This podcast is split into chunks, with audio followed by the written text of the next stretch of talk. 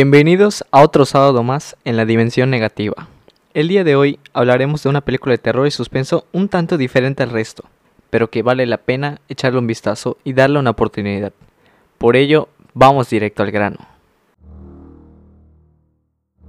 Primero, como siempre, vamos a hablar del director y de los actores. El director de esta peli es como otros directores que han pasado por el programa, ya que es técnicamente su segunda película en el asiento de director porque como sabemos, Studio 24 es una productora que financia a los directores independientes para un mejor resultado en sus películas, sin cambiar nada en el guion, solo con la condición de poner su marca.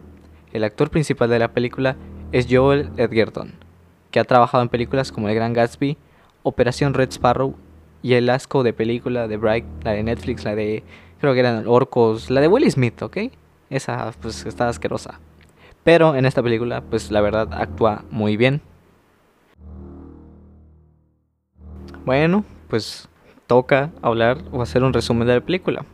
Y pues me gusta comentar primero que así me gusta que empiecen las películas, porque en primer plano observamos una escena bastante desconsoladora para nuestros personajes. A simple vista se aprecia tal, pues tal vez un futuro o presente donde el salir al exterior sin duda es un problema mortal. La escena nos muestra a un señor mayor con varias bolas o sacos o hasta tipo no son tumores, pero son ampollas, si lo queremos llamar así, en todo su cuerpo. La mujer de la familia se despide de él mientras el padre e hijo se llevan al señor al bosque. Y boom, disparan la sien. En este mundo, estar involucrado en cada decisión que se tome sin importar la edad es de vital importancia para la supervivencia de cada uno pues llega la noche y un intruso entra a la casa. Al confrontarlo, parece no tener intenciones malas. La familia se lo llevan al bosque para amarrarlo en un árbol.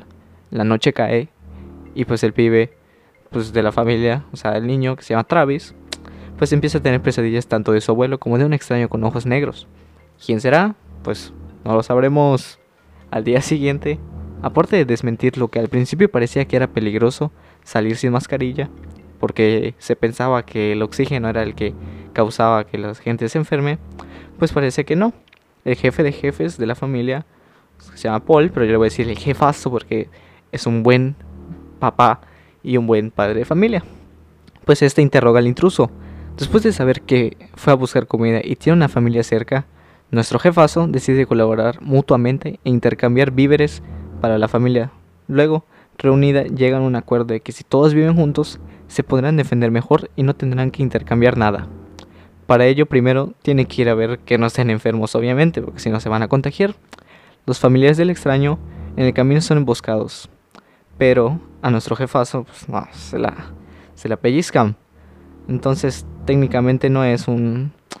Es una emboscada, pero pues técnicamente... Ah, fue como que, ah, sí, sí, vienen personas, sí, vamos a matarlos, ya.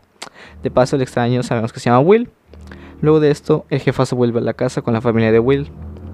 Todos se reúnen y se explican las reglas, como nunca salir de noche y cerrar todas las puertas con llave, y que solo hay un juego de llaves. ¿Para qué quieren decirles esto a unos extraños? Pues solo para, para que estén informados. Ya saben, si les roban, pues, ah, pues tienen el juego de llaves y ya petaron. Pero pues bueno. Después de muchas risas y diversión, pasan el tiempo así juntos, Travis, el pibe de la familia, el niño, el muchacho de 17 años, sigue teniendo pesadillas como pues besar a la esposa de Will y que le salga pues una baba negra de su boca. Toda rara, pero pues sin más, así no tiene tanta importancia en la película. Pues así es como que, no sé, una pimienta en, el, en la comida, pero pues que basta. Un día Stanley, el perro de la familia, se pierde en el bosque y no regresa.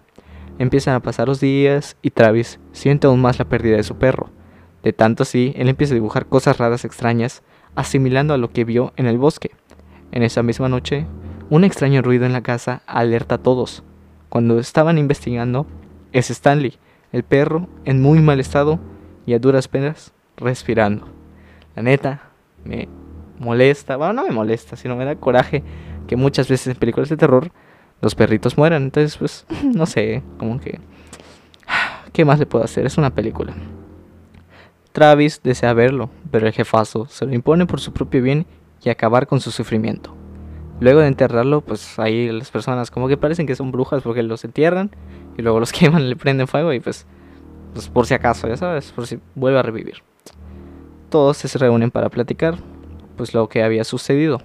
Travis comenta que encontró a Andrew, el hijo de Will, en el cuarto de su abuelo, teniendo pesadillas, por lo que lo despertó y lo llevó con sus papás.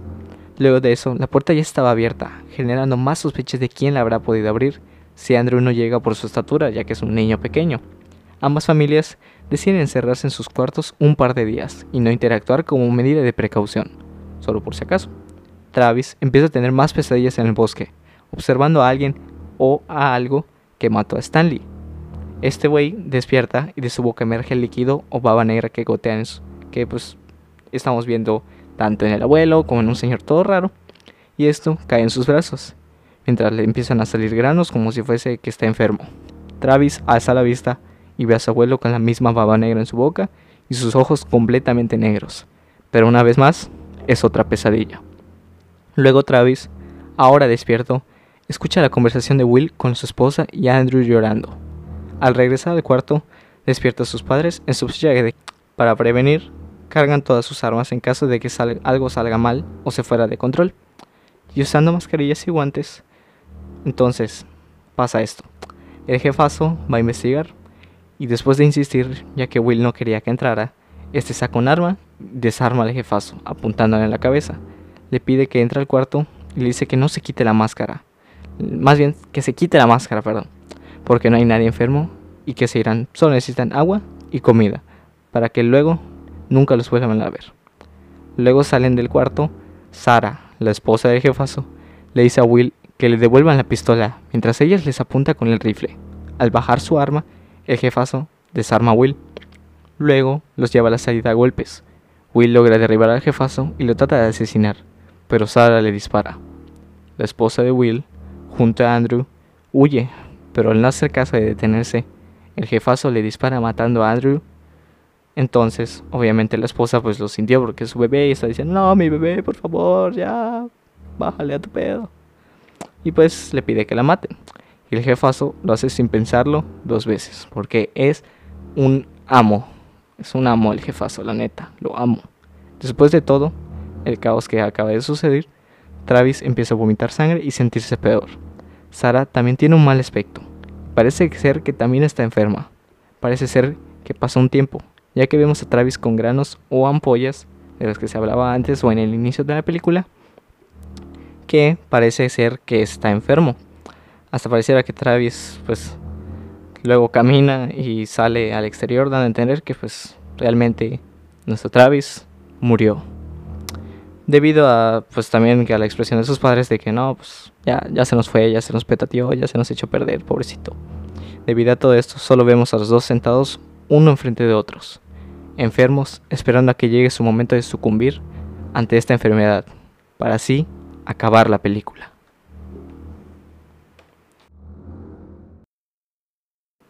Y pues así, o sea, realmente no tienen una explicación que nosotros podamos decir, no, pues hay un mensaje oculto de esto o, de que podamos descifrar, porque realmente lo que nosotros vemos en el sentido de Travis y sus pesadillas, pues no sabemos si de verdad es así o no, porque cuando nosotros estamos viendo la realidad o las situaciones que están pasando, pues realmente nosotros no vemos un monstruo que digamos, no, pues si existe un monstruo dentro de este mundo para que podamos descifrar o tener la idea de que hay una amenaza latente.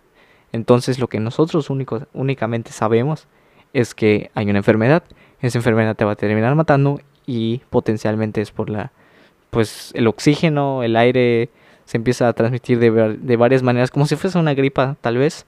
Entonces, pues realmente es así. La película la verdad me parece buena en el sentido de que es diferente al resto, es entretenida, la verdad. Los actores lo hacen muy bien y como que si te encierras, enfocas o más bien te empiezas a tener como que un aire claustrofóbico en el sentido que solo no hay muchas ubicaciones, no que el bosque y que la casa. Entonces realmente no es algo que tú digas, no vemos la ciudad o algo así. Pero pues eso fue todo, la verdad, por el día de hoy. Espero que la escuchen o más bien Vean la película, se las recomiendo la verdad. Y no olviden seguir el Instagram del programa, que es DN-podcast. Sin más para agregar, mi nombre es César Contreras nos vemos en el siguiente episodio.